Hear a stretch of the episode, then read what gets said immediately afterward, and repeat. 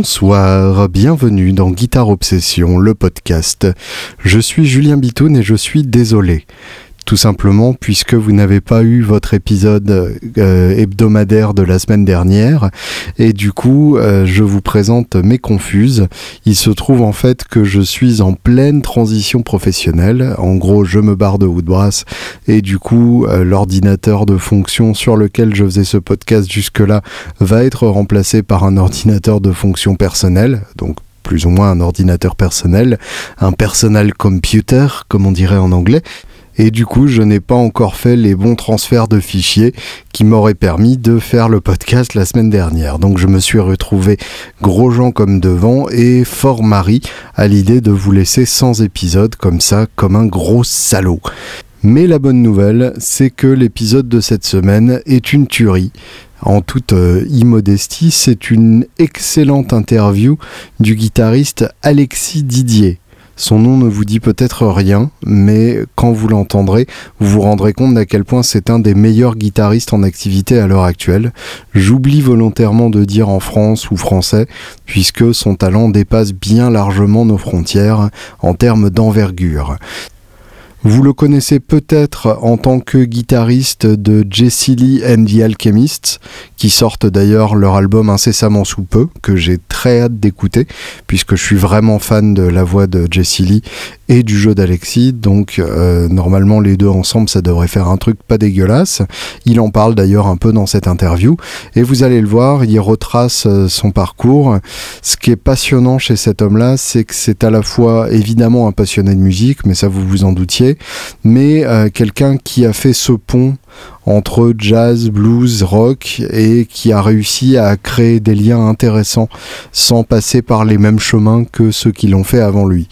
Donc euh, c'est une très rare qualité et euh, ça m'a énormément plu de le recevoir et de tenter de comprendre la façon dont fonctionne son cerveau. J'espère que vous aussi prendrez beaucoup de plaisir à écouter cette interview et je vous donne rendez-vous la semaine prochaine pour encore plus de plaisir.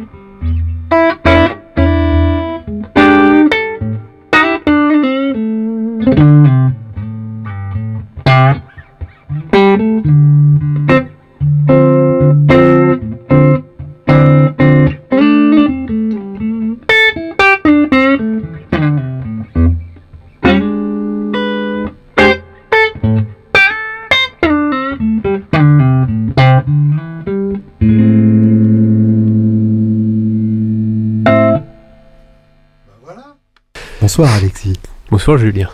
Merci de passer un peu de temps avec nous. Ben, c'est un plaisir. Quand je dis nous, donc c'est moi et les gens dans ma tête.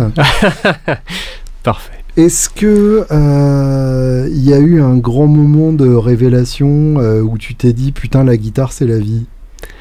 Un grand moment. Est-ce que c'est venu plus progressivement que ça, plus insidieusement? Euh, Non. euh, Enfin, oui et non. Enfin, j'ai grandi en écoutant de la guitare et en écoutant Mhm. de la musique où il y a de la guitare. Donc, déjà, ça, c'était assez facile. Euh, ce qui. ce qui- je, me- je me suis mis à la guitare euh, un peu par hasard, comme une Ouais. envie de pisser. Voilà. Un jour, j'ai dit. Et t'as eu en fait, envie de pisser à quel âge? vers 13-14 ans, D'accord. par là. Et. euh, Donc début d'adolescence quoi. Voilà, exactement. C'est venu, euh, je sais pas pourquoi. En fait, mon, mon père jouait de la guitare, mais je l'ai pas connu vraiment en tant que guitariste. Il avait des guitares. Voyant que je m'intéressais pas à la guitare, il a revendu ses guitares, sauf une. Et puis un jour, je lui ai dit tiens, montre-moi des accords. Voilà, c'est aussi con que ça. Et la une Par- en question c'était quoi? La quoi? La, Et- la- la guitare qu'il a gardée c'était Une quoi? Strat tout que j'ai simplement. que j'ai toujours, une Strat de 1960. Classe. Voilà. Wow. Ah ouais. Je commençais à jouer avec une Strat de 1960. Ouais, il y, a- pire pour apprendre, quoi. Oui, Une Sunburst hein Sunburst, D'accord. exactement, Euh, que j'ai toujours, Euh, évidemment. Voilà. Et que tu sors pas sur la route. euh, Ça m'arrive, si si. Ah ouais Si, si, je fais des dates avec. Ouais, ouais. Classe. J'ai des guitares, j'ai des, j'ai quelques, j'ai pas énormément de guitares, mais j'ai des guitares vintage, mais je les joue. Je les emmène, je les trimballe et puis je les joue. Parce que sinon, ça bien. sert à rien d'avoir ça et puis de les laisser à la maison. On, on se tue à leur dire ça. Euh, voilà. Les, les mecs qui croient que c'est fait pour faire beau au mur et puis tout ça. Non, non, Non, j'ai c'est- j'ai une vieille guitare. Et puis sinon, je m'y suis mis sérieusement. Alors, je jouais de la guitare, bon, comme ça, je m'amusais. Et puis, je me suis mis, euh, j'ai euh, rencontré euh, un guitariste français qui s'appelle René Lebar. Je sais pas Mhm. si tu connais. Euh, voilà, et là, j'ai qui, qui a joué devant moi. Et là, je me suis dit, oh, d'accord, c'est ça, jouer de la guitare. C'est pas le truc que je fais en faisant trois notes. Euh, voilà, et donc là, ça m'a vraiment motivé. Il m'a un petit peu montré euh, deux, deux, trois petites choses au début, mais voilà, que je comprenne un petit peu vers où aller. Et puis, euh, j'ai vu Stevie Ray Vaughan, et puis voilà, après, c'était parti, quoi. Il m'a fait découvrir Stevie Ray Vaughan, donc là, j'ai dit, ah oui, d'accord. Voilà, là, je comprends mieux. Quand tu dis euh, que ça t'a pris comme une envie de pisser, euh, est-ce que tu te souviens de, de ce qui a déclenché? C'est un titre? C'est un artiste? C'est les filles? Euh, un peu rien de tout ça. C'est venu comme ça un jour. euh, je, je sais Comme une révélation, quoi. Ouais, tiens, je vais jouer de la guitare. tiens, je vais commencer à jouer de la guitare. Voilà. Ça, c'est clair. Rien de rien de bien particulier. Pas un truc en, en particulier. Je sais pas en fait comment ça. non, mais c'est comment drôle, on commence, en fait Quasiment comme des langues de feu, comme ça. euh, Voilà, il y avait une Genre, guitare. J'ai dit tiens, montre-moi ça. de, de jouer de la guitare et c'est ça que tu vas faire, quoi. Voilà, mais sans, euh, sans que ce soit. Enfin, je sais pas, en fait, comme ça, sans qu'il y ait une quelconque envie de quoi que ce soit. Ouais. Juste prendre une guitare, tiens, je vais jouer le. Tu Tiens, je vais juste essayer. que t'avais un truc à faire avec ce machin-là. Ouais, quoi. voilà. Donc mon père, il m'a montré trois accords de blues, et puis euh, Terrible. voilà, il m'a montré mi, la, euh, si, j'imagine. Ouais. Si septième, hein, parce que le si, euh, l'autre, euh, on l'aime pas. Ouais, L'autre, si, ça sert à rien, non, ça sert à rien. Bah, ça sert à rien, pas les premières années en tout cas. voilà. Et du coup, donc, découverte de Stevie Ray, traumatisme. Ouais, bah non, même pas traumatisme, en fait, un peu obsession, plus Oui, que, le- que le traumatisme.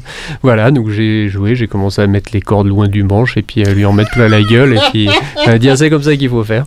Euh, En dessous du 1356, point de, de, point de salut. Voilà, alors j'ai pas, j'ai pas trop fait non plus, euh, j'ai pas été trop violent non plus du côté de- du tirant de corde, mais enfin T'es ouais. allé jusqu'à la, la super glue euh, sur le bout des doigts. Non, mais je suis allé aux grosses cordes et je suis allé quand même assez, assez méchamment là-dedans. Ouais, suis un peu revenu parce que évidemment ça permet pas de non plus, tout- enfin de tout faire. En tout cas, bon, c'est vraiment un type de jeu. euh, Puis il faut être énervé, il faut prendre de la drogue, tout ça. Bien sûr. Donc au bout d'un moment, on se calme. Oui, on, on parle souvent du son de Stevie Ray.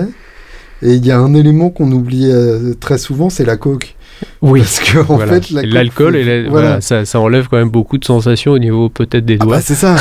et ça. Et ça fait. Enfin, je, je dis pas ça uniquement pour la belle phrase, c'est que ça fait vraiment partie de, de sa manière de se placer rythmiquement, euh, de- de- d'attaquer les cordes comme un ours. euh, et- ouais, disons que c'était quelqu'un de très excessif dans tout. Bien sûr. Voilà. Et il, vive- il ne vivait que pour ça. Hmm. Donc euh, c'est ça.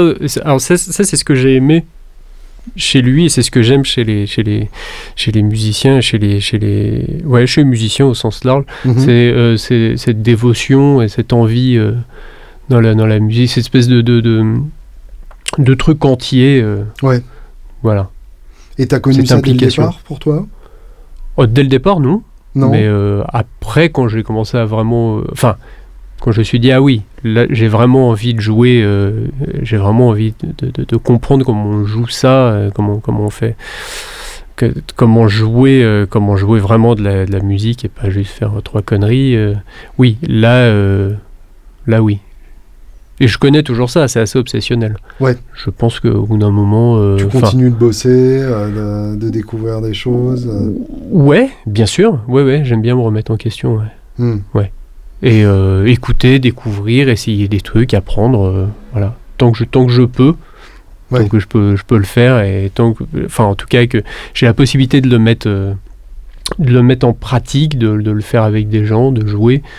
Enfin, puis pas que pour moi, voilà, de jouer avec des gens, d'en faire quelque chose. Bah, tant que tu peux, la bonne nouvelle, c'est que de toute façon, ça s'arrêtera jamais de pouvoir.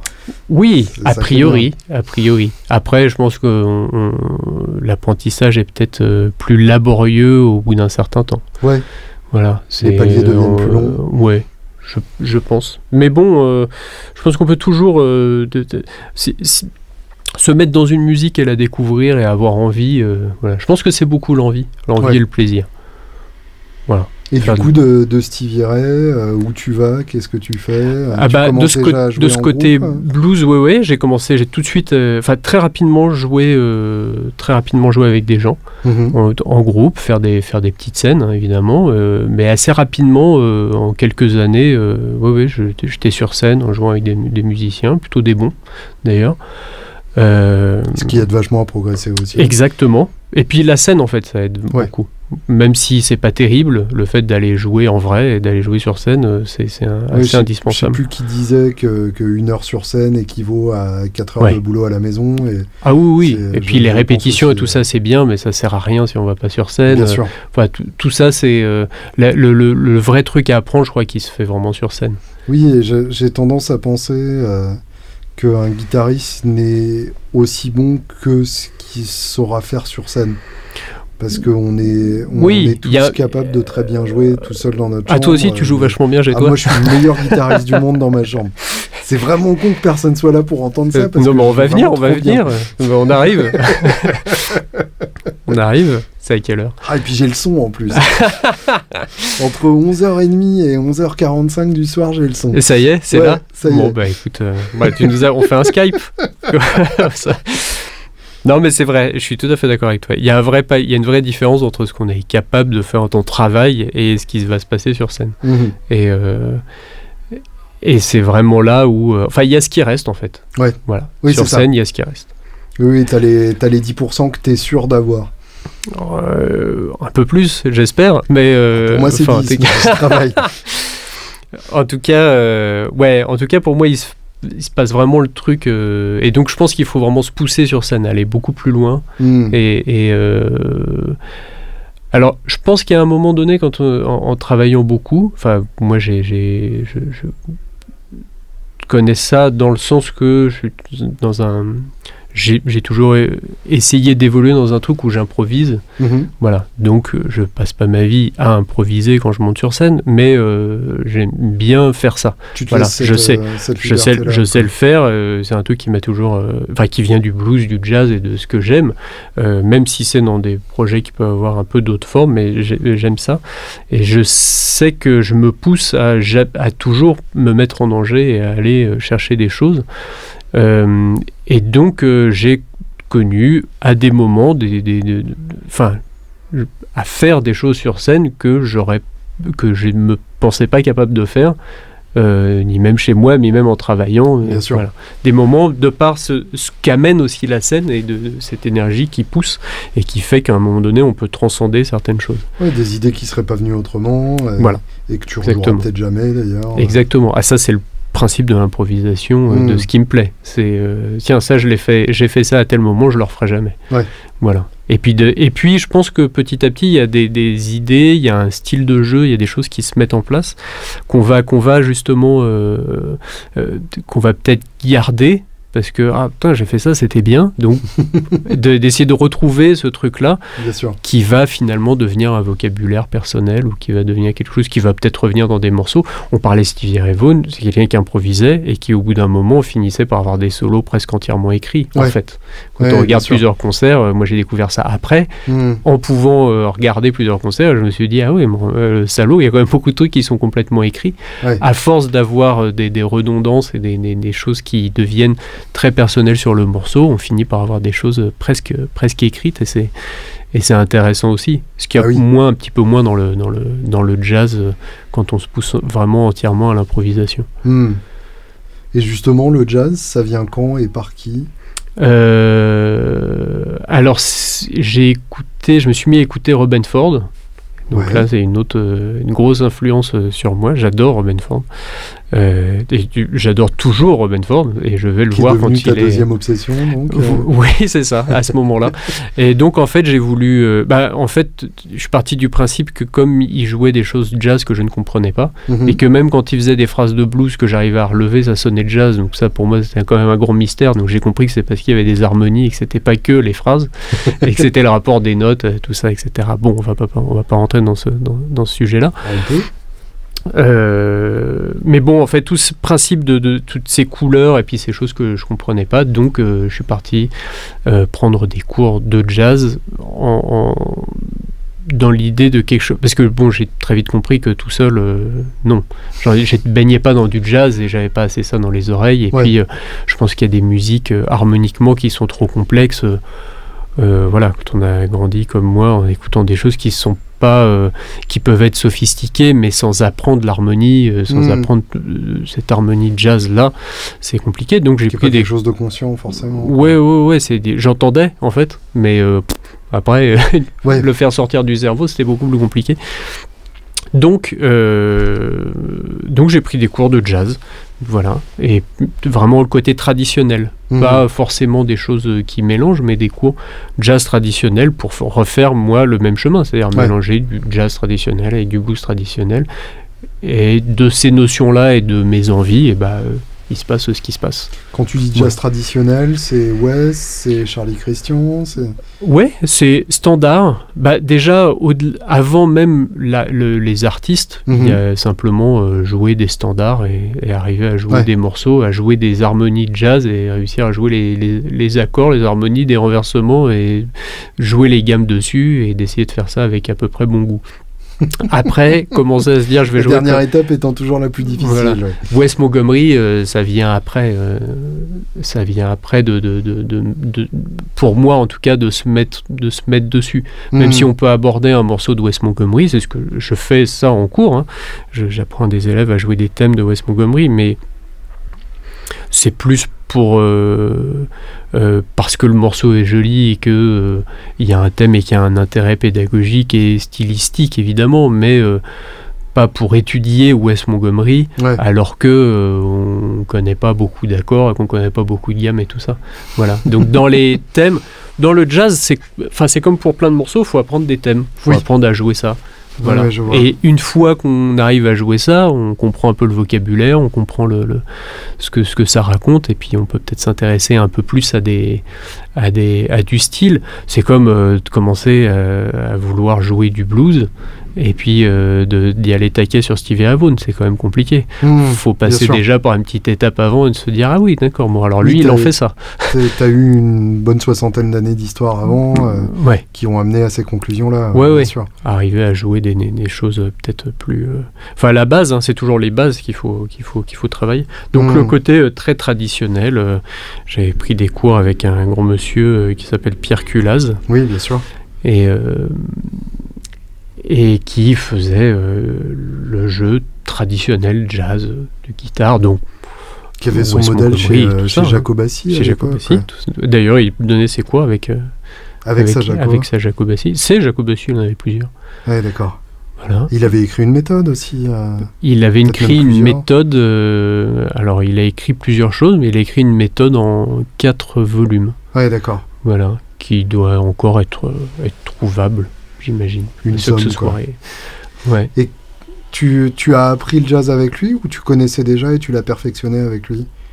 Non, non, j'ai appris. Non, non, je suis parti prendre des cours avec lui, avec aussi un, un- euh, quelqu'un que je vois toujours, euh, un, un copain, Serge Merlot, Mhm. nos- notre très très bon guitariste de jazz français. Très très. euh, tiens, super son. Voilà. Très très grand guitariste. Non, j'ai j'ai appris en fait directement euh, avec eux l'harmonie en prenant des, des cours, euh, voilà, avec, avec de l'harmonie, avec, euh, avec, avec, euh, avec tout ça. Et typiquement, Pierre Culaz, comment il abordait un cours et qu'est-ce que tu as retenu de, de tes cours Des standards, très simple. Tout on prenait un morceau, on pourrait y prendre un standard, voilà, on va jouer book, ça, euh, voilà, des, des- voilà, des feuilles du real book. Il écrivait des arrangements pour guitare, donc Mhm. à une guitare ou deux guitares pour jouer soit de l'accompagnement, des arrangements d'accompagnement, soit des arrangements thème et accompagnement, soit tout ça. Donc il y avait ça un peu, pas que, parce que Mhm. c'était pas l'idée, c'était pas de, de faire que ça non plus.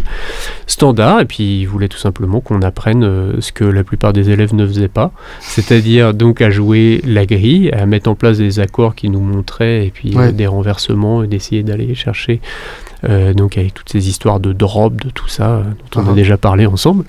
Et, de, et toutes ces, tout ce principe-là, alors lui très poussé hein, évidemment, parce que lui n'évoluait que- là-dedans, des avis. Donc évidemment, euh, c'était, il me disait l'accord, oh là, l'accord, le renversement, bien des debout, et là, tu le machin. Donc évidemment, moi je pour comprenais lui, rien. c'était une langue Voilà. euh, maternelle. ouais, bien sûr. Évidemment. Donc, et puis les thèmes, euh, d'apprendre les thèmes. Après, on peut commencer à faire des, des- des- des improvisations euh, dessus, déjà une fois qu'on sait, qu'on sait faire C'est ça, quand tu dis euh, ce que ne font pas la plupart des élèves, c'est-à-dire que la plupart euh, apprenaient direct à improviser, Alors, à ils apprenaient- les changements. Ils apprenaient à jouer, la, plu- la plupart apprennent à jouer la grille d'une manière très simple, c'est-à-dire avec peu d'accords, sans Mhm. essayer d'en chercher d'autres. Ce qui, évidemment, dans le jazz, comme c'est une, une musique qui est très euh, basée sur de l'harmonie, quand même. Enfin, c'est pas basé sur de l'harmonie, mais enfin, ça utilise. C'est une partie importante. De la sophistication et des couleurs, en fait, euh, de, Ouais. de cette musique. Donc, euh, euh, donc bon, ça d'une manière simple, et puis on essaye de faire des modes. Hmm. Quand un mec lui demandait quel mode il pouvait jouer, lui il répondait pas. il disait tu connais le thème? Non? Bon, t'apprends le thème, t'apprends à jouer des accords, et puis Ouais. après on verra. Et tu, puis- tu me soignes cette vilaine peau et, Et- après on discute. Voilà. Et puis ce qui était intéressant, c'est qu'il met- il, il- il avait ce discours des arpèges, donc euh, comme ça, mais sans forcément. euh, alors il expliquait pas forcément tout, mais il disait euh, contre tel accord, je dois jouer tel arpège. Bon, alors et puis il le jouait. Et vous écoutez, alors évidemment, t'entends, bah ça sonne. Mhm. Donc, si t'es pas trop con, t'es- t'essaies de refaire pareil, Bien puisque sûr. ça sonne.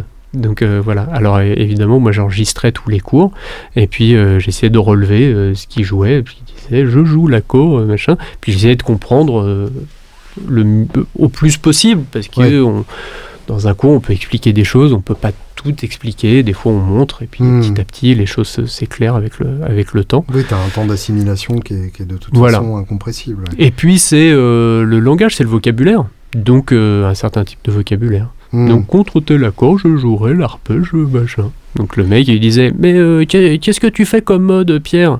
Alors contre tel accord, je jouais, je jouerais tel arpège.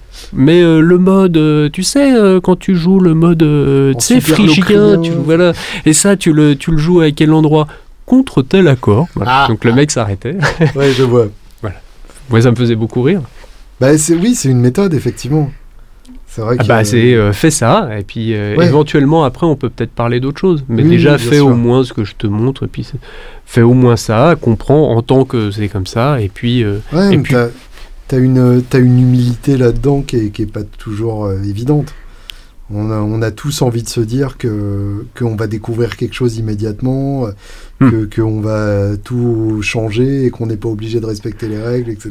Et ouais t'as, t'as une humilité de, de bûcher euh, le scolaire pour, euh, Oui. pour t'en affranchir plus tard, mais c'est, c'est- oui oui voilà faut, faut à un moment donné faut apprendre à faire un truc euh, et puis après on peut s'en détacher c'est comme les règles d'harmonie il faut les apprendre pour savoir ce qui rentre pas dedans Ouais. et là où justement on peut un peu pourrir l'affaire Hmm. et puis faire des trucs rigolos et tout ça. Mais si on les connaît pas, évidemment, c'est compliqué. On sait pas ce qui est dedans, ce qui est pas dedans, Euh, ou alors on l'entend très bien et on le fait. Après, c'est la partie. euh, la partie intellectuelle n'est pas indispensable, mais la, la compréhension musicale n'est pas qu'une compréhension intellectuelle, c'est la compréhension musicale, de comprendre ce qui est, ce qui- qu'est-ce qui va avec quoi, comment ça fonctionne, qu'est-ce Ouais. qui va ensemble.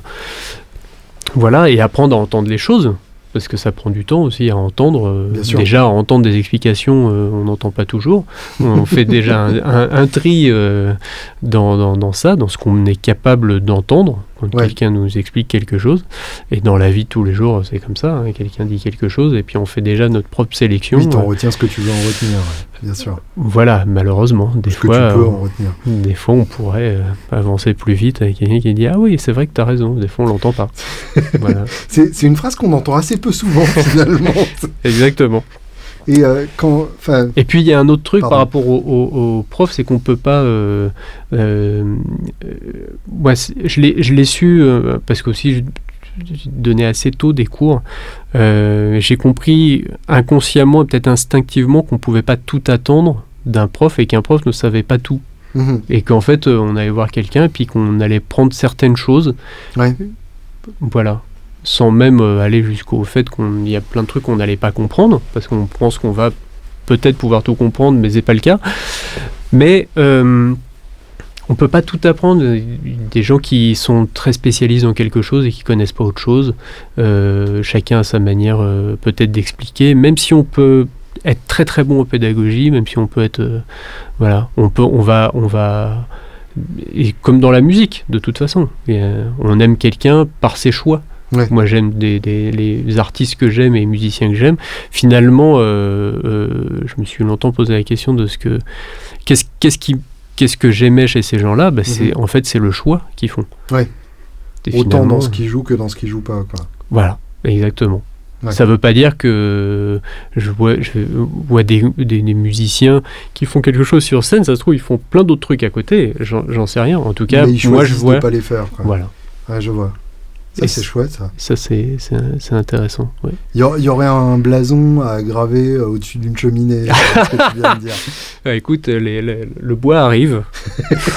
Du Coa, premier choix. Voilà, exactement. Euh, Où on a des guitares, ici on peut peut-être graver une Je guitare. pense d'ailleurs, qu'il y a moyen. ouais. Touche pas ma vendre un minime, mais autres, ok. Euh, quand, quand, tu, euh, quand tu parles de tes cours avec, euh, avec Perculaz, Hmm. si tu devais retenir une leçon euh, qui- qu'il a pu te transmettre, ce serait quoi? Euh, c'est compliqué. T'as une, t'as une autre question compliquée ou pas? Plein Euh, Je sais, je sais pas. Qu'est-ce que je sais, je sais pas parce que c'est lui comme d'autres m'ont transmis plein de choses. Mhm. Donc retenir euh, un truc, ce serait, euh, ce serait minimiser finalement tout ce que j'ai, tout Ouais. ce que j'ai pu retenir. Il n'y a pas Difficile un de- enseignement particulier qui t'a. Non, j'ai aimé sa façon lui de faire, de manière euh, de, de transmettre autant dans, dans, dans la, dans la précision, c'est-à-dire de vraiment savoir de quoi on parle. Mhm. C'est ce que j'ai retenu en tant que en moi en tant qu'enseignant. Ouais. Je, je sais de quoi je parle. Si j'en sais rien, j'en parle pas. Ouais, t'as cette Voilà. même exigence euh, Voilà. toi-même. Et en même temps de montrer, de faire. Et puis, euh, mais bon, oui, il y a, cette, il y a sûrement, sûrement ça, ce que j'ai aimé chez lui. Hmm. quelqu'un de quelqu'un d'exigeant pas forcément euh, dans l'exigence de euh, je veux que vous sachiez faire ça ou que vous fassiez ça ça lui il a très vite compris que d'ailleurs c'est une de ces phrases qu'on ne se réclamait pas d'un professeur et que finalement un professeur ne se réclame pas de ses élèves non plus Hmm. c'est-à-dire que finalement euh, euh, ils retiendront bien euh, ce qu'ils veulent et puis euh, Mm. et on leur transmet bien ce qu'ils veulent aussi donc, dans un cas comme dans l'autre donc donc in- insister lourdement euh, sur le fait que quelqu'un apprenne quelque chose ne sert pas à grand chose après euh, lui expliquer pourquoi et, et lui montrer bon après la personne fait fait ou ne fait pas Ouais, ouvrir la possibilité d'apprendre, voilà Bah, tu vois, que et tu sais c'était répondre des... à ma question. Bah oui, oui, écoute, j'ai beaucoup, beaucoup de très bons souvenirs de ces, Bah, du coup, de j'ai ces, une, de ces cours. j'ai une autre question compliquée. Lui et d'autres hein, d'ailleurs. J'ai appris, euh, par exemple, le, je pense à un, un ami qui s'appelle Derek Sébastien, qui est un Hmm. professeur d'harmonie aussi, quelqu'un pareil qui est passionné. euh, euh, qui a plein de qualités et qui a évidemment comme tout le monde plein de défauts voilà et qui a transmis plein, plein de choses euh, dans, dans l'harmonie pareil quelqu'un de très précis Ouais. c'est bien quand c'est précis l'enseignement au moins euh, voilà On- après on utilise on n'utilise pas bon au moins on a quelqu'un qui est précis Ouais. voilà et l'autre question compliquée Exactement. merde tu t'en souviens Si, ouais. Puisque je la tiens depuis tout à l'heure. Euh, tu mentionnais le- le- l'harmonie à Mhm. propos de, de Robin Ford. Ouais. Et ce, le fait que quand lui joue du blues, ça sonne pas comme du blues, ou en tout cas Ouais. ça sonne comme son Ouais. blues. Euh, et nous, euh, je, je parle au nom de, de mes auditeurs, euh, qui sont pour la plupart des, des blueseux euh, comme moi. C'est-à-dire bah, des, des, bluesmen de, de pacotille. Et du coup, euh, on, a, on, est nombreux en tout cas à avoir cette, euh, cette fascination euh, mêlée de, de, curiosité et d'incompréhension pour le jazz et la notion même d'harmonie. Alors, qu'est-ce que, qu'est-ce que tu pourrais nous dire pour peut-être nous faire moins peur ou nous aider à comprendre cette, cet univers impitoyable? Par rapport à l'harmonie, moi je vois. Déjà, la notion même d'harmonie, qu'est-ce que tu entends par là? En fait, moi, je le vois de manière très simple. Hein. Ce sont des, des, des, des règles, euh, des, des, règles qui régissent qui va ensemble dans un certain système. Donc, je vais mhm. détailler. C'est-à-dire que la musique occidentale, euh, parce que c'est le système de la musique occidentale et mhm. euh, s'est transformé en quelque chose. la musique occidentale s'est installée dans un système qu'on appelle un système tonal. Mhm. Voilà, donc installe des liens des choses qui vont les unes avec les autres. Donc en gros, euh, on a des gammes, et puis ces gammes-là, bah, les notes de ces, de ces gammes-là créent des accords, et puis on met ces accords-là les uns avec les autres. Mhm. Et en fait, euh, l'harmonie, c'est tout simplement ce qui, ce qui va relier euh, ces harmonies-là, ces accords, donc les, les, uns avec les autres. Et c'est d'une manière finalement assez simple, puisqu'en fait, c'est ce qu'on écoute c'est la base de la musique occidentale, donc c'est finalement ce hmm. qu'on écoute toute la journée. Et il n'y a pas forcément besoin de, euh, euh, de faire quelque chose ou d'écouter une musique particulièrement compliquée pour baigner dans, euh, dans l'harmonie. On allume la radio, il y a de l'harmonie. Point barre. Donc après, c'est les mélodies qui vont avec des accords, puis des accords qui vont les uns avec les autres ou pas ce principe du ou pas est important parce que c'est ce qui hmm. crée le fait qu'il puisse y avoir des tensions ou pas de tensions, donc des choses qui sont assez faciles à écouter, des choses qui sont plus compliquées à écouter, tout simplement parce qu'on a des tensions, tout comme une note fausse euh, serait perçue comme étant une tension. Donc ce qu'on appelle une note fausse, c'est une note où on aurait décidé qu'elle ne serait pas dans la gamme. C'est comme la prose, de toute façon, on fait de l'harmonie sans le savoir. Quoi. Ouais, tout à fait. On, bon, on relie les choses. Euh, bah, de toute façon, on parle, quand on parle, ce sont des phrases. Après, l'harmonie, je dirais, ce serait l'ensemble de la réflexion. Ouais. Voilà, de, ce qui va, ce qui fait que nos phrases vont ensemble. Est-ce que tu dirais, euh, ou est-ce que je suis en train de dire une connerie, que c'est réfléchir de façon verticale plutôt qu'horizontale? Euh, Si on prend une portée, oui. Oui. Mais euh, de toute façon, la, notion d'horizontalité va être importante puisqu'elle est liée au rythme. Mhm. Donc tout ce qu'on joue déjà est, rythme, quoi qu'il arrive. Voilà, tout, comme quand on parle. Euh, donc de toute façon, on a cet aspect euh, qui, est, qui est rythmique. Après, quand on met des choses ensemble, bah, ça crée une harmonie. Mhm. Maintenant, voilà, c'est des notes qui, qui, vont ensemble et puis qui créent une un, son particulier. Une, couleur, Voilà. Donc, euh, en fait, il n'y a rien de particulièrement mystique là-dedans. Euh, pour aborder ça de manière très simple, il suffit de prendre une gamme majeure et puis des accords qui vont de la gamme majeure et de voir ce qui va ensemble hmm. et ce qui se passe à partir du moment où on met une note qui est en dehors de ça ou un accord qui est en dehors de ça. Et on entend que ah, ça sort du système. Ça, c'est le système tonal. En fait, le blues, puisque tu me parlais du blues, et euh, le blues est beaucoup plus complexe au niveau de l'harmonie que la musique tonale occidentale de base. Parce et que voir le blues est plus euh, bah, le blues est même plus complexe que le, que le, que le jazz d'une manière simple qui utilise des cadences qui sont des, cadences de l'harmonie tonale de base hein. hmm. je parle évidemment tout ça on va sur un truc assez basique mais parce que dans le blues il y a des quarts de ton parce qu'on est entre majeur et mineur alors je dirais les, les quarts de ton, c'est des inflexions musicales qui, qui sont, euh, qui, qui, sont, qui sont un héritage culturel, un mhm. héritage euh, modal. Justement, cet héritage modal qui est mélodique euh, a influencé l'héritage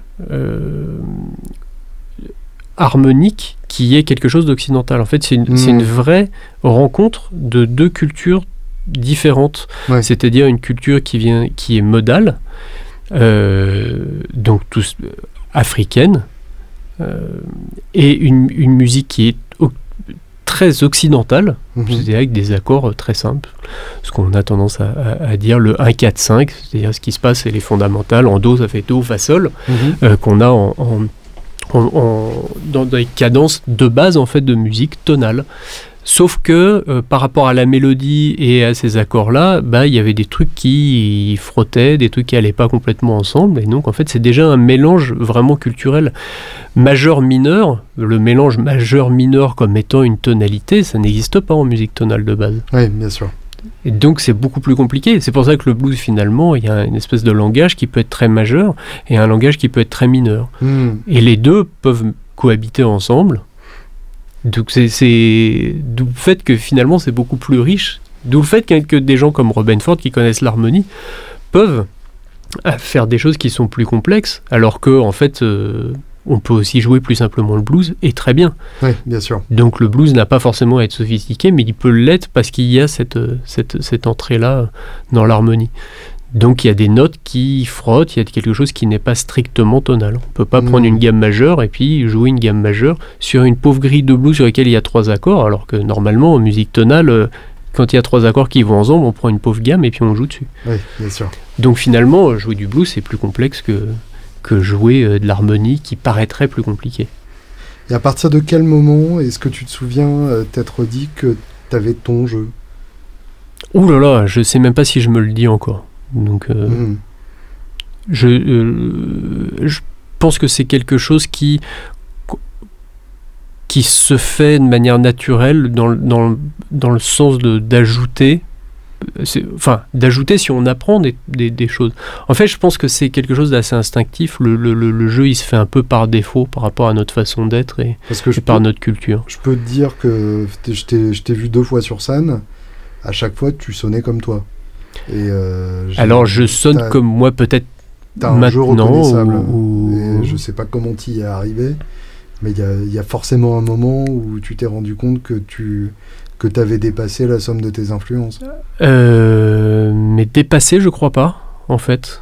Je pense encore une fois que le, le- on a tous un, déjà une façon d'aborder la musique, une façon d'aborder l'art qui fait que, en fait, euh, on, le, on le, le fait à sa façon, c'est notre façon de faire, Hmm. et, euh, et qu'on a un son. Alors, on peut essayer de le changer, on peut le faire évoluer, on peut travailler dessus, on peut faire plein de choses, mais je crois qu'en fait, euh, dès le départ, il est là. On est condamné à ce son-là.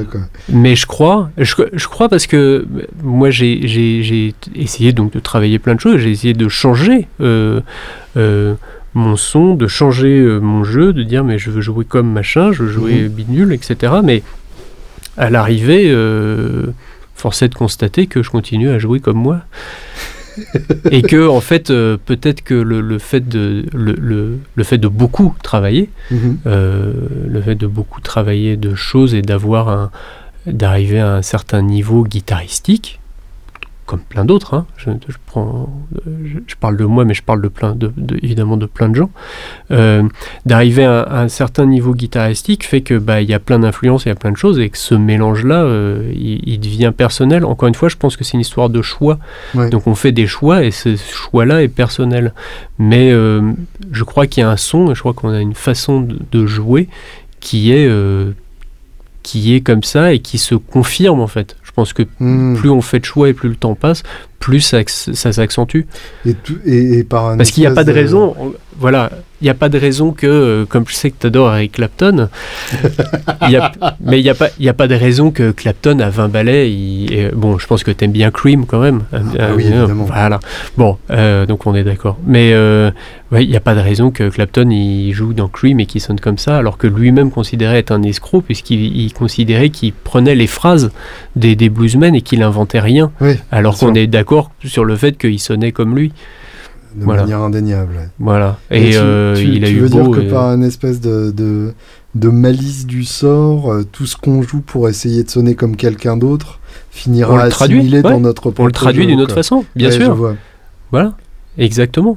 On parlait de Stevie Ray Vaughan et il faisait, euh, j'ai découvert après, évidemment, je ne savais pas au départ, mais en, en écoutant des morceaux, qu'en fait, il y a certains morceaux où il jouait note à note ce qu'il avait relevé sur les disques. Ouais, dans sa tête, il jouait comme Albert King ou comme Hendrix. Ouais. Et d'ailleurs, puisque tu parles d'Albert King et, et, et d'Hendrix, parlons plus d'Albert King. il joue à un moment donné avec Albert King. Oui, les, euh, les sessions ont- pour la radio canadienne. ouais.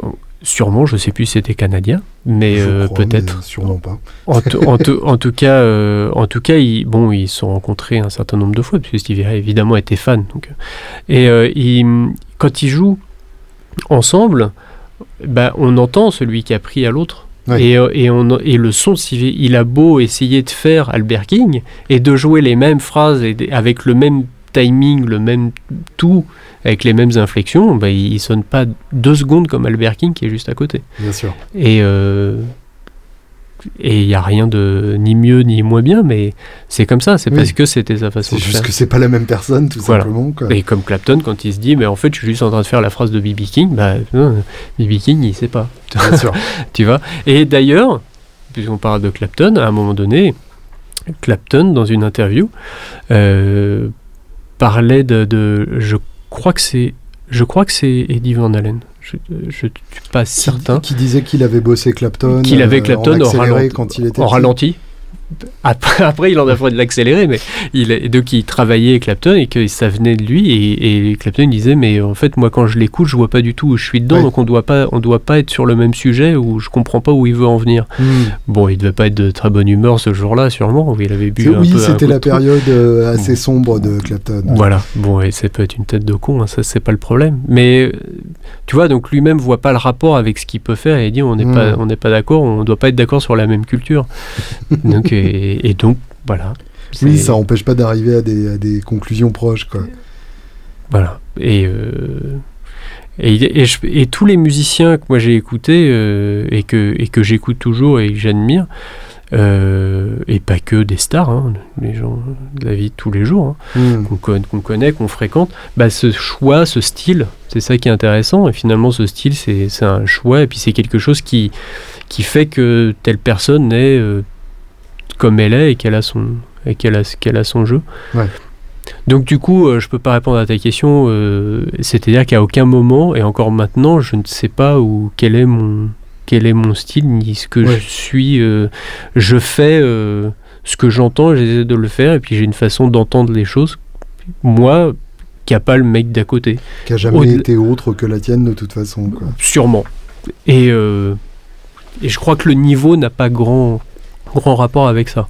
Après, je pense en- encore une fois que ça s'accentue, et puis plus on travaille, plus on, peut-être on le fait bien, Hmm. tu vois? Oui, avec un peu de chance, oui. Mais euh, on m'a dit, euh, je me souviens, euh, donc il y a déjà un certain temps, quand j'étais petit, où, euh, où je jouais, quand je prenais des cours, j'étais dans une salle en train de jouer comme ça, et les gens dans le couloir ils disaient Ah, on, on sait que c'est toi qui es en train de jouer. Hmm. Alors que le niveau était loin euh, d'être ce que j'ai pu travailler depuis, tu vois. Ouais. Le son était là, je prends une guitare, comme, comme plein de gens que je connais, qui prennent n'importe quelle guitare, branchent dans un ampli, ils font trois accords, et tu les reconnais. Bien sûr. Alors qu'on les connaît, ces accords-là aussi. Oui, Ou on- trois notes. normalement on fait les mêmes, mais il y a un truc dans la manière de déplacer les doigts, Voilà. de l'attaquer. Et Eric Ouais. Johnson, il fait une pauvre note, et puis d'un coup, tu te dis, mais merde, elle est vachement bien cette guitare. elle est vachement bien cette guitare, je veux la même. Bah, tu la prends, tu fais la même note, et puis elle sonne pourrie. ça. Ou elle sonne comme toi. Parce qu'en fait, on a tendance à se dire, ah, bah, ça sonne pas pareil, moi, ça sonne moins bien, etc. En fait, euh, ça sonne euh, très bien, c'est juste que. Oui, c'est juste qu'on voudrait tous être un autre, voilà, le plaisir euh, de l'autre, le désir de l'autre. C'est notre. on désire le désir de l'autre. C'est bien Voilà. ça. Si euh, j'avais pas encore plein de questions à te poser, ce serait une bonne conclusion. Mais j'ai encore des questions à te poser. Bon, bah. Mais euh, que tu fais un copier-coller, tu me mets à la fin. je le remettrai à la fin, en remix.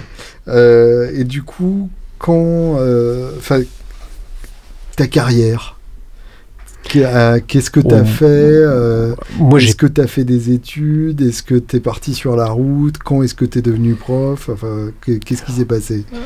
Moi, j'ai pas forcément une immense carrière, si on parle de carrière, je ne sais pas. Euh, j'ai donné des cours très, très rapidement. D'accord. Voilà, c'est un peu le, le chemin que, enfin, que j'ai choisi. Je l'ai choisi sans le choisir, parce que je savais le faire et j'aimais bien ça. J'aime bien enseigner, c'est quelque chose que, que je sais faire. C'est pareil, j'ai des amis musiciens qui détestent ça, donc ils se posent pas la question, ils le font pas, Ouais. et ils font autre chose. Moi, ça m'a plu, euh, ça m'a plu, et j'ai aimé évoluer là-dedans, donc j'ai donné des cours euh, euh, dès 19-20 ans en école. Mhm. et j'avais déjà commencé avant, parce qu'il y avait des gens qui me disaient Ah, montre-moi, etc. Donc, donc finalement, j'ai toujours un peu donné des cours. Mhm. voilà, et puis après, bah, ça a été des rencontres avec, avec des gens pour des, pour des projets. J'ai beaucoup été intéressé par le fait de développer de l'écriture et, de la, et de la composition. Donc les gens avec qui j'ai travaillé, écriture au souvent sens écriture de chansons. voilà, musicale, Hmm. au, sens large. Donc euh, du coup, j'ai fait euh, euh, des choses qui étaient pour du théâtre, par exemple. J'ai fait du, spectacle musical. J'ai fait du, j'ai été dans des choses qui étaient plus jazz avec Mhm. de l'écriture, de l'arrangement. Ça me plaisait. Donc ça, j'ai beaucoup aimé euh, euh, faire ça. J'en joue plus vraiment maintenant. Voilà, mais euh, j'ai beaucoup fait ça. Donc là, l'harmonie, j'ai bien été, été bien baigné dedans. Oui, j'imagine. Euh, voilà, j'ai monté des groupes, des, des groupes de blues. J'ai eu un trio aussi à une époque, donc où Mhm. je chantais. Pareil, je fais des chœurs maintenant, mais je chante plus. Je vais peut-être m'y remettre, ça me Il y a, il titille y a un des peu. traces euh, virtuelles de ton trio quelque part hein? Ah oui, oui. Alors j'avais mis ça sur un, sur un site qui a disparu. Donc en fait, il faut que je refasse un site. J'ai mis longtemps avant Internet, tout ça. J'étais pas, un peu un myspace.com slash Ou ce, un, genre de, un genre de ça, j'imagine. J'ai dû, oui, oui, j'ai eu ça, j'ai eu des, des sites, ça n'est plus à jour. Mais euh, je vais les remettre euh, en écoute. J'ai- Donc il y avait de la compo, j'ai d'abord commencé avec des reprises, évidemment. Mhm. En fait, je me suis mis au chant parce que au bout d'un moment, j'avais envie, euh, je me suis dit, voilà, j'ai, aimé Cream, j'ai aimé Stevie Avo, j'ai aimé tout ça.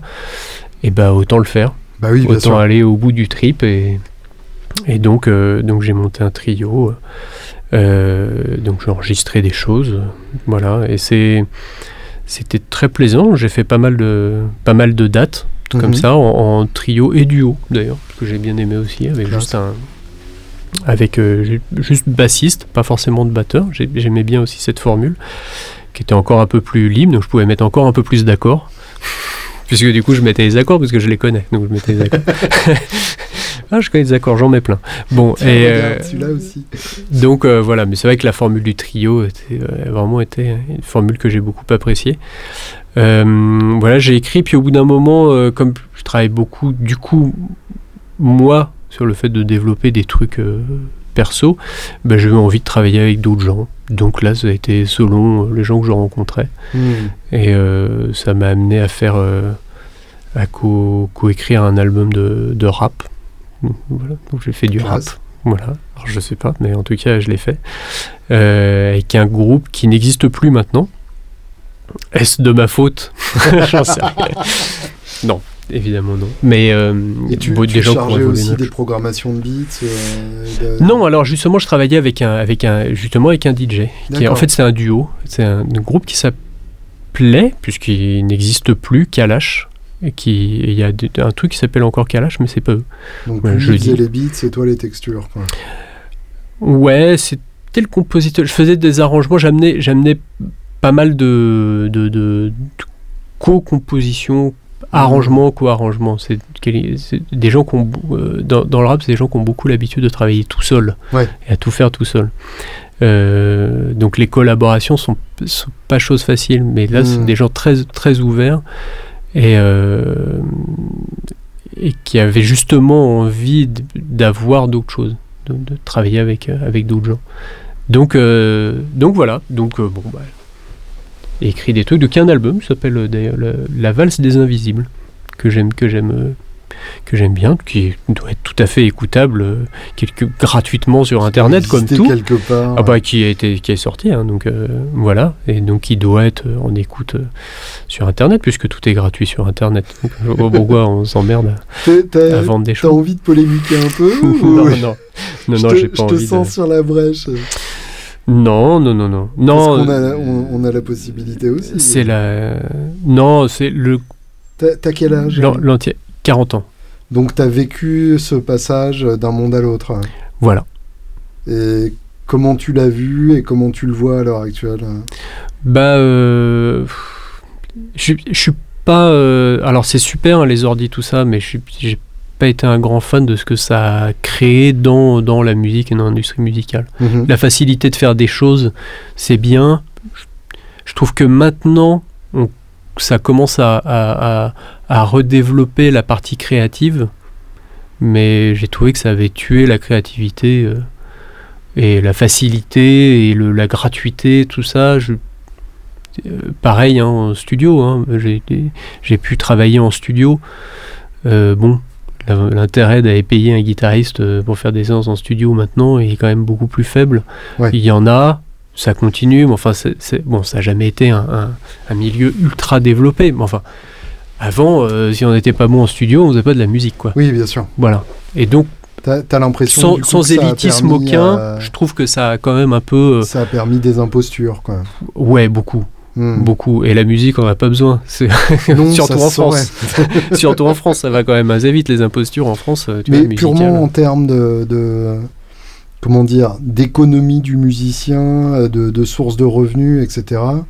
Oui, non, mais Euh, puis après, comment- c'est la comment est-ce que gratuité tu de, vois de l'évolution tout. de, la chose? Est-ce que tu penses que de toute façon la gratuité est installée de fait et on reviendra jamais en arrière Ah bah maintenant c'est maintenant c'est cuit sauf que bon bah ça, ça a évolué maintenant c'est le, le, le, le marché euh, de la vente de disques c'est un peu c'est un peu c'est un peu fini même s'il faut quand même qu'on fasse des CD Mhm. qu'on fasse qu'on fasse des disques hein. Euh, donc pour, pour exister pour faire exister des projets hein, évidemment toujours donc on, et, euh, donc on enregistre euh, maintenant, c'est plus trop ça qu'on vend, mais on vend de. En fait, ça a redonné un petit coup de fouet à la scène. Ouais. Et ça, je trouve ça bien. C'est pas une mauvaise chose. Voilà. Ça, c'est Donc pas- tu, tu te sens pas complètement moyenâgeux et Non, mais il y a quand même une période où c'était un peu entre les deux, et Ouais. euh, il y a eu quand même pas mal d'années où c'était un peu moribond tout ça, quoi. Hmm. La scène, c'était pas plus que ça, et puis les Ouais. CD, euh, et puis les enregistrements non plus, et puis le métier de musicien, c'est un peu euh, qu'est-ce que tu fais, tu fais rien. Enfin, tu vois. Et là, t'as même- l'impression qu'il y a une. Alors, ce une que j'aime bien, parce que moi, ce qui m'intéresse un peu, c'est la, c'est la création. Mhm. Donc, moi, ce que je, ce que je trouve bien, c'est que finalement, comme beaucoup de gens ont les, maintenant les moyens d'enregistrer, de travailler, de chercher, et qu'il y a plus de scènes et donc plus de possibilités. Enfin, plus de scènes. C'est pas qu'il y a plus de scènes, mais il y a plus de circuits pour proposer des choses. Il y a un peu plus de, il y a du festival. Effectivement, il y a beaucoup de choses qui ferment, mais il y a quand même un mouvement scénique qui existe. J'ai l'impression qu'il y a une plus grande valeur donnée à la scène aussi. Exactement. Et, et du coup, bah, on développe des projets artistiques et ça, et ça Mhm. je trouve ça bien. J'ai un peu la, la sensation depuis quelques années qu'il y a de réentendre des choses qui sont intéressantes. Et de, Voilà. de manière un peu provocatrice euh, par rapport à ça, euh, parce qu'on a souvent cette image de- du musicien qui est prof par défaut Mhm. ou parce que euh, il faut bien manger. Euh, Est-ce que tu serais quand même prof si le contexte était celui d'il y a 25 ans et que tu gagnais des sous en vendant des disques? Alors, très honnêtement, si je gagnais euh, beaucoup d'argent par le en faisant que de l'artistique, Mhm. je ne donnerais probablement plus de cours. Ouais. Même si. euh, Enfin, après, je te dis ça, c'est parce que ça fait quand même 20 ans que j'en donne des cours. Bah oui, bien sûr. Donc, euh, j'aime bien ça, mais on peut se lasser aussi un peu avec le temps. tu vois. Donc, même si c'est toujours intéressant. Donc, c'est pas. voilà. Moi, j'aime toujours donner des cours. Après, euh, euh, mais voilà, de l'artistique, pas forcément, euh, pas forcément de la musique, parce qu'on Mm. peut euh, vivre en ne faisant que de la musique et que de la musique de merde aussi. Oui, on peut aussi prendre une guitare, jouer. témoins. Bon, on peut faire de la guitare et puis euh, jouer qu'avec des trucs où on s'emmerde et puis etc etc. hein. donc c'est tout à fait possible. On peut faire aussi de l'animation, euh, gagner plein d'argent en faisant de l'animation et jamais vraiment s'épanouir artistiquement. En fait, C'est un autre métier aussi. c'est ouais, un tout autre métier et ça dépend ce qu'on cherche. Bien en sûr. fait, moi j'aime bien le, le, le- le- j'aime bien l'artistique. Dans la musique, ce que j'aime, c'est l'artistique. en fait, c'est que le fait de donner des cours te permet de faire ce que t'aimes vraiment dans ta musique. Oui. Et de pas avoir à courir le cachet. euh. Bah, c'est-à-dire qu'on en revient au principe de choix, quoi. Oui. Si... Il y a une certaine cohérence dans ce que tu dis, quand même. J'essaye d'être cohérent. C'est dangereux. J'essaye d'être cohérent. Mais euh, c'est toujours pareil, ce sont des choix. Voilà. Ouais. Je, je- Moi, pour moi, il n'y a personne qui fait des mauvais choix, on fait des choix. Hmm. Donc, euh, euh, maintenant, je, je, je sais, donc, pour avoir été donc, dans des projets où finalement, j'avais pas forcément énormément ma place, en tant que, que, vraiment que musicien de ce que je peux avoir à développer et à faire. Je sais que ça peut aussi user le fait de faire de la musique et le fait d'avoir des idées euh, créatives, de, de, de, chercher des choses. Quand on fait de la musique et qu'on monte sur scène et qu'on joue euh, et qu'on s'emmerde un peu, il y, a, y, a un moment où euh, on peut ne plus avoir envie de monter sur scène et puis de s'amuser, où ça peut bah, tuer ça.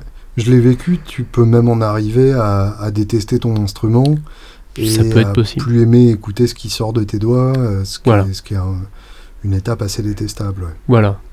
Et- Donc là, il faut savoir préserver ça. Et je crois que c'est chacun, on sait ce qu'on arrive à préserver euh, là-dedans et puis à, et puis à faire. Et puis c'est difficile hein, aussi, euh, j'ai dit, euh, la, la création, l'artistique et tout ça, mais c'est un...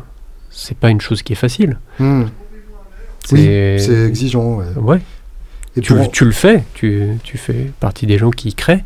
Donc, euh, donc ça, ça me euh, fait tu toujours vois. bizarre. Là, là, je Ah me bah. demandais à qui tu étais en train de parler. Re- Revenons-en au cours. Euh, quel est le, le, le défaut le plus courant chez les gens que tu as en face de toi avec une guitare en main?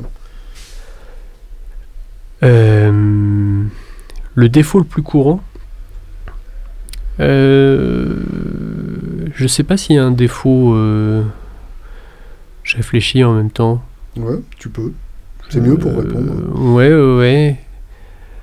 C'est difficile parce que des défauts. euh, je, je- je- ce que- je trouve. euh, ce que je trouve étrange, plus que- qu'être un défaut, c'est plutôt une attitude par rapport au, au cours. Mhm. C'est. euh, voilà, ce que je trouve très bizarre, c'est de prendre des cours, d'aller prendre des cours, et quand quelqu'un en face se dit voilà, faut travailler ça, et de ne pas le faire. Ouais. Ça, je trouve ça étrange. Hmm. Il y a quelque La chose qui t'échappe là-dedans. voilà, d'aller. euh, Moi, si je vais voir quelqu'un prendre un cours, il me dit bah travaille ça, bah, je vais essayer de le faire. Alors bien, pas bien, euh. Hmm. ou me tromper ou tout ça, mais je vais essayer de le travailler. Et puis après, on voit ce qu'on en, ce qu'on en fait. Je fais Mm. confiance à la personne qui me dit bah travaille ça. Ouais. Et ça, je trouve ça assez étrange. T'as l'impression qu'il n'y a pas forcément une, euh, une confiance suffisante. Les gens pour, euh, attendent, non mais les gens attendent beaucoup. et et ils veulent voir où tu vas les emmener avant de te suivre. euh. Oui, alors il y a ça. Il y a ça, il y a le, le fait de, de, de penser que ça va se faire peut-être tout seul aussi. Ouais. Et puis euh, effectivement dans des, dans des cours, où- dans- alors dans, le un genre de cursus où on a un truc euh, comme ça qui avance un peu toutes les semaines, euh, un peu pointu ou en tout cas très choisi dans, un, dans, un- dans une direction musicale, euh, il y a des gens qui attendent un petit peu, ils disent oh mais tu travailles ça mais je vois pas l'intérêt. Hmm. Donc ils attendent, ils attendent, ils attendent, puis au bout d'un moment ils disent Ah, d'accord, ça sert à ça.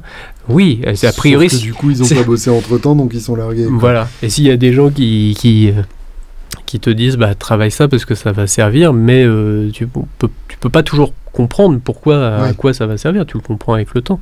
Par définition. Voilà. C'est au moment où tu vas t'en servir que tu comprendras que ça te sert. Voilà, exactement. Ça paraît assez logique. Donc je dirais que s'il y a un défaut, ce serait, ce serait ça. Mm. Après, le, après le reste, euh, bon. Non, après, c'est après c'est une question de personne plus. Ouais. que- Vois, parlons de ta vie euh, musicale actuelle. Oui. Qui est- Qu'est-ce qui se passe Et ben il y a le qu'il groupe que tu connais, Bien sûr, voilà, qui s'appelle Jesse Lee and the Alchemists. qui est vachement bien. Ah, bah ça c'est gentil. Euh, voilà, donc on, on sort un album euh, en janvier 2018. Euh, janvier, enfin en tout cas euh, dans- au, début, au début 2018, on verra pour la date. Il y a des risques pour qu'ils en entendent parler. euh. J'espère, j'espère, j'aimerais bien, ce serait bien. Euh, donc, euh, donc bah, c'est un album, euh, on, est, on est très fiers de cet album. Mhm. Donc en fait, il y a des musiciens, mais je vais parler des musiciens. Déjà, il y a Jessie Lee, qui est chanteuse et guitariste, et qui fait partie des excellentes guitaristes françaises. Ce qui est, doute, ouais. ce Et qui, est- qui- qui est à peu près aussi talentueuse dans les deux. Et qui- m'a surtout scotché par la cohérence entre les deux. Voilà, je parle de la guitare en, en premier, parce qu'évidemment c'est une chanteuse et une excellente chanteuse, euh, qu'il faut voir sur scène Hmm. euh, et écouter, mais au-delà de, de ça, aller voir sur scène. Euh, c'est assez rare les, les, les femmes qui jouent de la guitare et qui jouent de la guitare du blues rock, du rock et qu'on voit, qu'on le son. Il y en a, il y en a maintenant de plus en plus, mais c'est vrai sûr. que c'est quand même assez rare. Voilà. Donc euh, comme c'est rare, soulignons-le. Euh, ce qui est rare et précieux. voilà, exactement. Donc euh, moi je fais euh, donc je suis guitariste, euh, je fais la plupart des leads, Mhm. mais euh, Jessie en fait aussi. Évidemment, on se partage un petit peu, et puis après c'est selon les morceaux, puis selon les, les- les affinités. On n'a pas le même jeu, donc on construit pas les choses de la même façon. C'est ce qui est aussi, je pense, intéressant pour les pour les pour le public.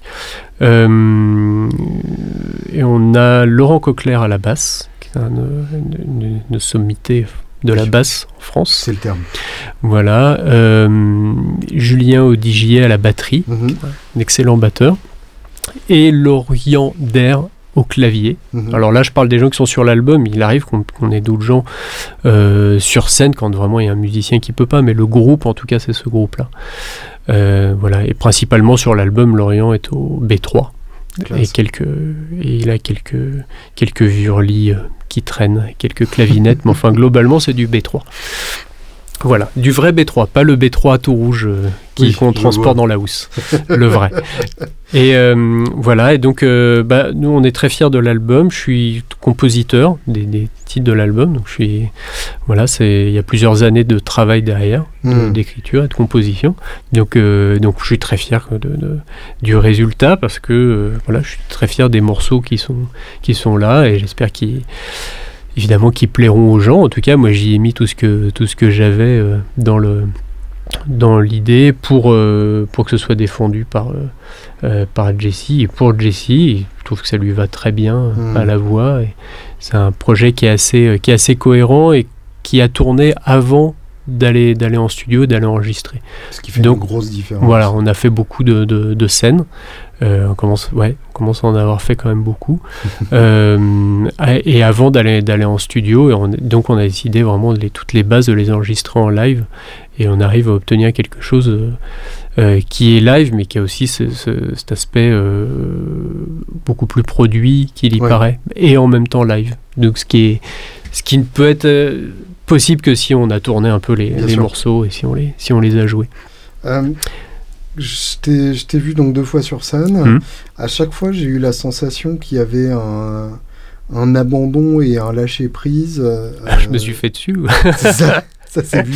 je me suis joué dessus, comme dirait mon, tout, mon ami en, Serge tout en gardant euh, tout ce que tout ce qu'on a entendu en, en toi euh, pendant pendant cette interview, qui est que voilà, quand, quand tu vois un manche de guitare, clairement, tu vois toutes les notes, tu comprends les relations entre elles, etc. Ce qui est ce qui est pas le cas de, de tant de guitaristes que ça, et euh, surtout de, Oui. de guitaristes qui jouent comme toi. Donc Comment est-ce que euh, tu arrives à, à lâcher ton dragon intérieur euh, tout en ayant ces, ces connaissances-là en tête? Alors la, la réponse facile est je ne sais pas. Ouais. voilà, ça c'était On la va réponse passer à la réponse difficile du coup.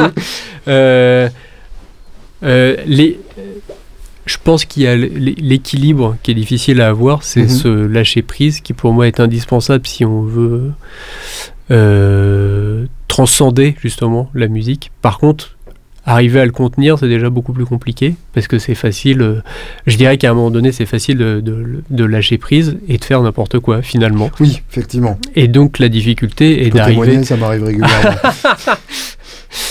Euh, donc, euh, donc c'est d'arriver à contenir ça. Alors déjà, il y a un truc que, que- voilà, donc je vais faire mon prof que j'en- que j'enseigne que j'enseigne aux gens, c'est qu'à partir du moment où on commence à réfléchir sur scène, c'est Mhm. cuit. Oui.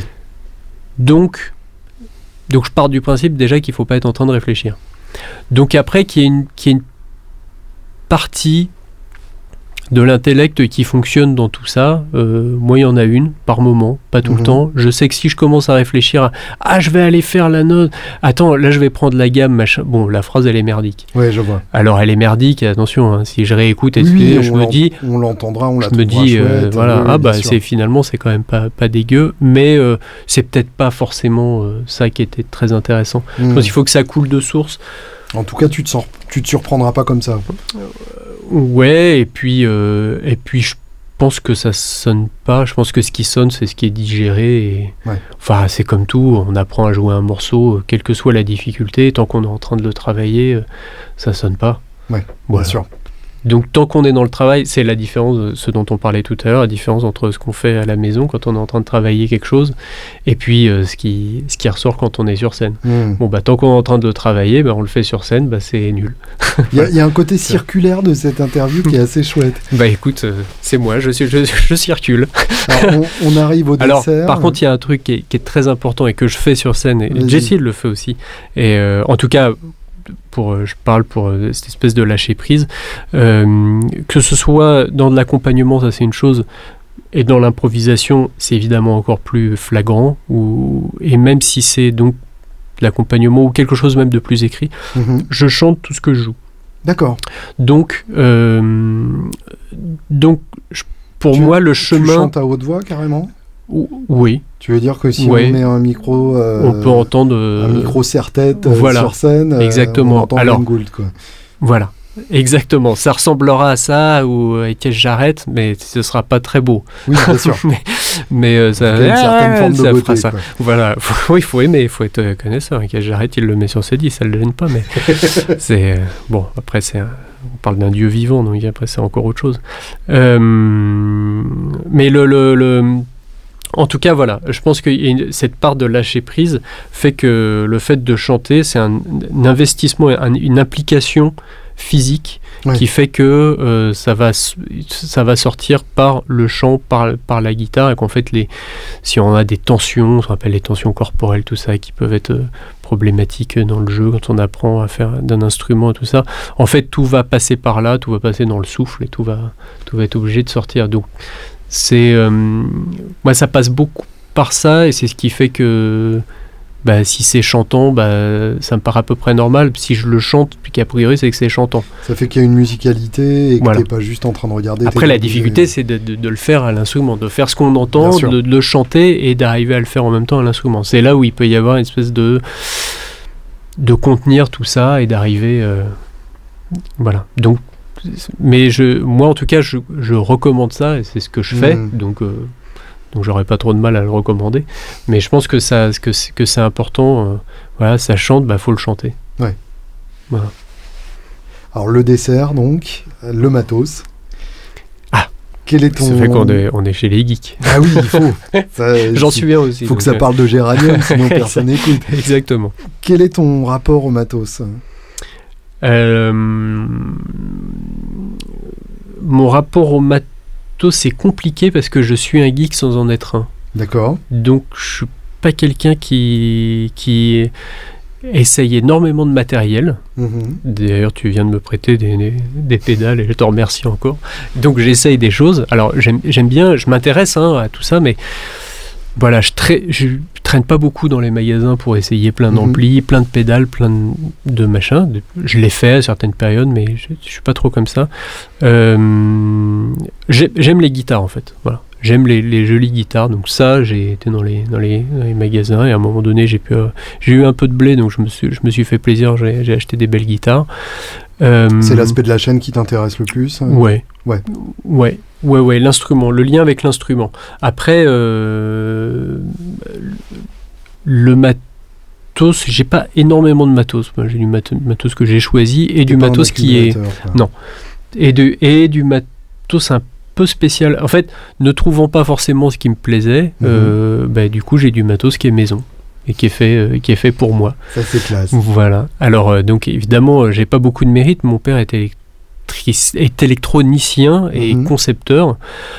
C'est pas quelqu'un qui commercialise euh, euh, qui commercialise ça il a pas de marque il fait pas Mhm. il fait pas tout ça Euh, mais du coup euh, petit à petit avec le temps on s'amusait à essayer des choses et à modifier et puis il avait des idées donc ah bah tiens je vais faire d'un vieil de mon, mon premier ampli en fait j'ai toujours mon premier ampli qui est un Valve State je sais pas si Ah, tu te souviens oui, de ça évidemment, ouais. voilà 40, 40, watts le ouais. 40 watts voilà Donc Et le VS40R. alors, c'est- alors très probablement euh, sûr, cet avec ampli la- là le réglage de contour sur le Voilà, canal le saturé. Voilà, et donc le canal saturé très tôt. Donc j'étais ado, euh, euh, je me suis dit oh c'est pas c'est pas terrible. Donc très vite il l'a ouvert Mhm. et il a mis une, une lampe dedans, il a remodifié le truc et il en a fait un Ah. canal qui était bien. Donc longtemps dire comme la lampe qui était déjà censée être dans le circuit mais qui n'était Voilà. pas connectée. voilà qui était un peu dégueulasse ou je sais pas. En tout cas il a changé le truc et d'un coup ah j'avais un ampli qui sonnait mieux. Mhm. Et puis euh, voilà, alors après j'ai eu, de- j'ai eu d'autres choses, mais cet ampli, il l'a vidé, donc il a gardé la structure, il l'a vidé et construit un, un AC15 dedans, Génial. avec euh, ce qui m'intéressait. Par exemple, à un moment donné, j'étais allé dans un magasin, j'avais été essayé un matchless, je t'ai dit, oh putain, ça réagit, c'est vachement bien. Donc il a pris le schéma, il a regardé le, le matchless, il a dit, ah bah oui, oui, mais attends, il y a la lampe d'entrée qui est comme ça, machin. Donc il a Mm. mis ça dedans, etc., etc. Donc il a... Euh, le Valve State le plus cher et du monde Ah, et qui c'est sonne ça. le mieux quoi. Alors, bon, en tout cas, il sonne pas comme un Val- Valve State, ça c'est sûr. non, en fait, et puis c'est même pas un Marshall, quoi. Voilà, c'est un euh, juste ce genre d'AC, d'AC15 euh, avec juste un bouton de volume. En fait, il y a d'autres trucs dessus, mais en gros, euh, c'est plus fort, moins fort, et, et ça marche, euh, et ça marche comme ça. Et niveau guitare, quand on commence avec une Strat de 60, où on va après? Euh, alors, bah, la Strat, euh, j'avais commencé avec ça. J'ai une, une Les Paul après, Ouais. Les Paul Custom. Et ça a été ma guitare en fait, que je trimballais partout jusqu'au moment où euh, j'en ai eu marre de la trimballer parce qu'elle était très lourde. Mhm. C'était des années Paul Custom, 60. quoi. Voilà, donc c'était très lourd, c'était très lourd.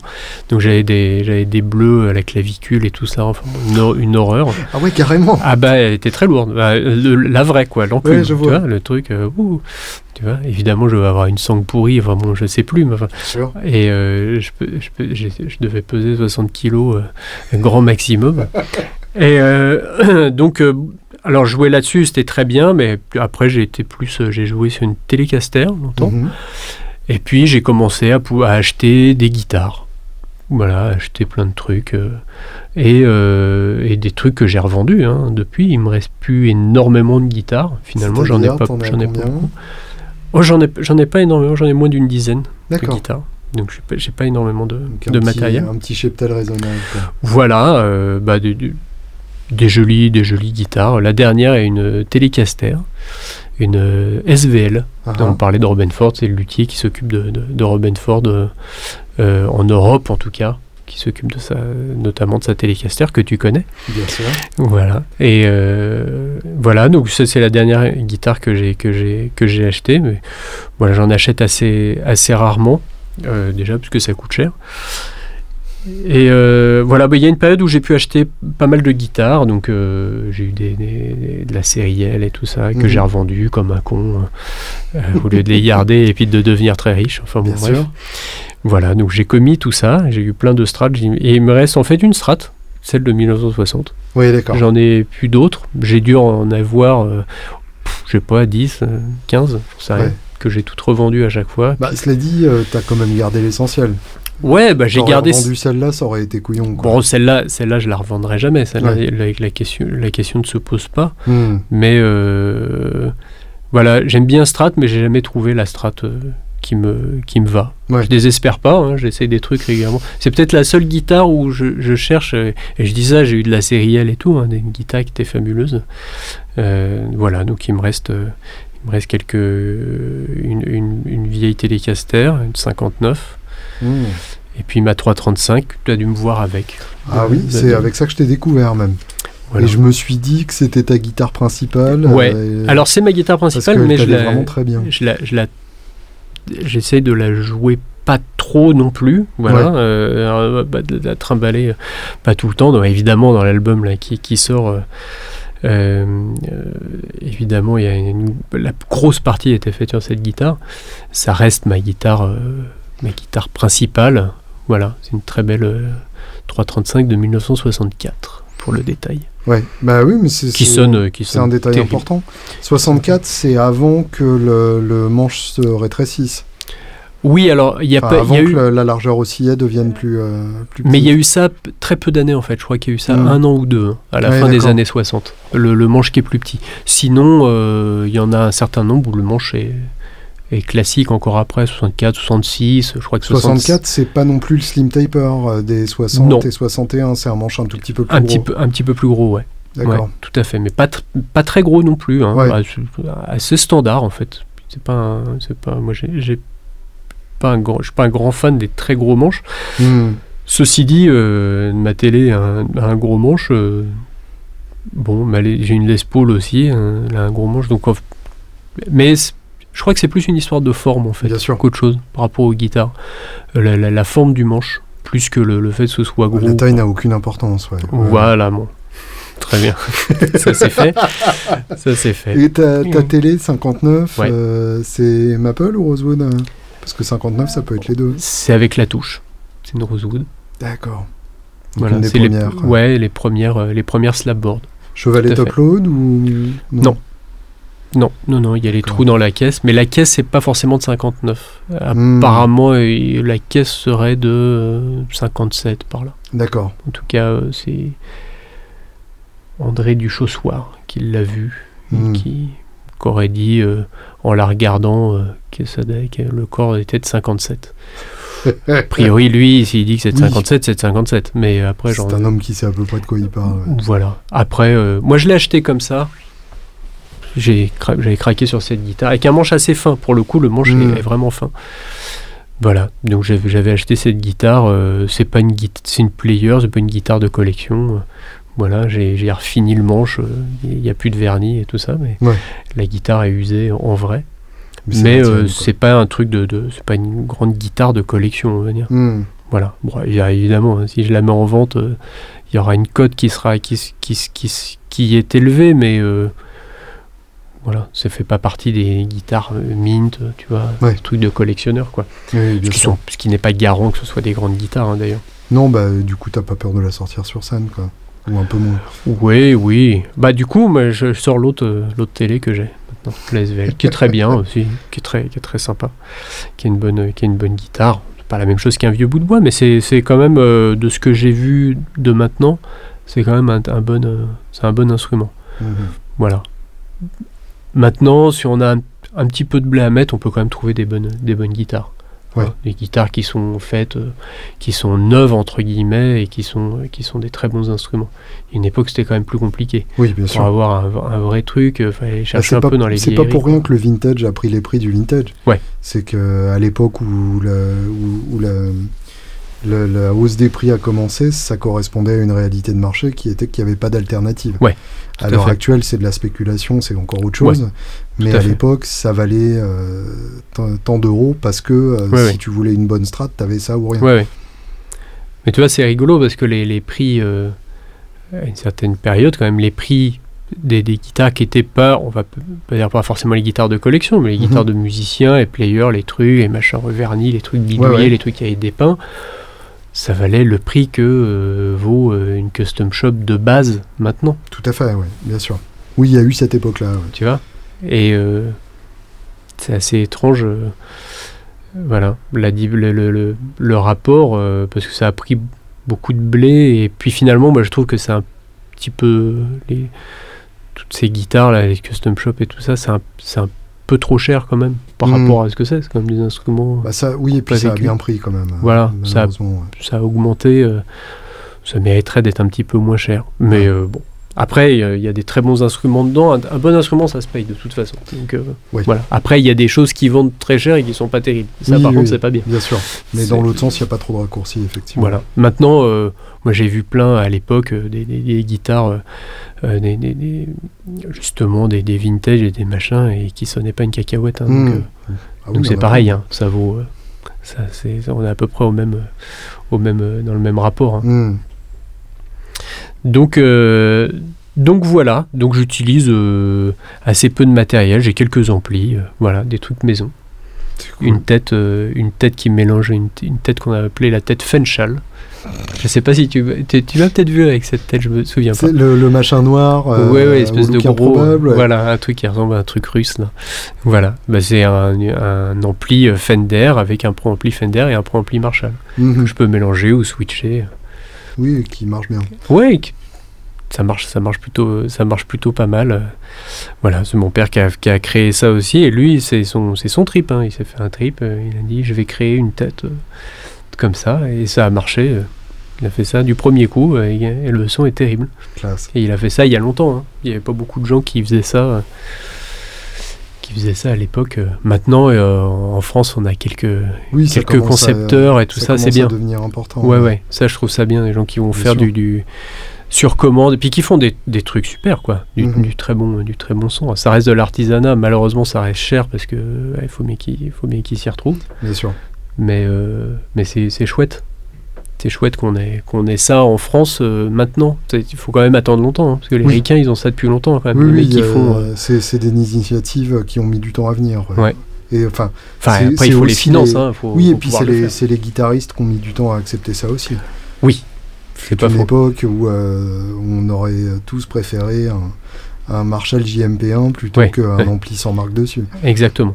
Exactement. C'est toujours, ça peut toujours être un peu le cas. Oui, oui, mais euh, voilà, à- à- en entendant d'autres choses. Ça, par exemple, parce que tout à l'heure, euh, j'étais un peu, euh, je crachais un peu sur sur Internet, mais ça, c'est les bienfaits d'Internet. Bien sûr.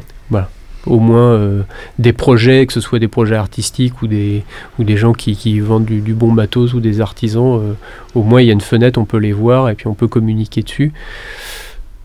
Avant, c'était, avant ça, c'est vrai que c'était beaucoup plus dur. Et même Donc, les euh, podcasts peuvent se faire entendre. Exactement, exactement. c'est pour ça qu'on est là. Merci finalement. Alexis. Bah merci Julien. Merci à toi.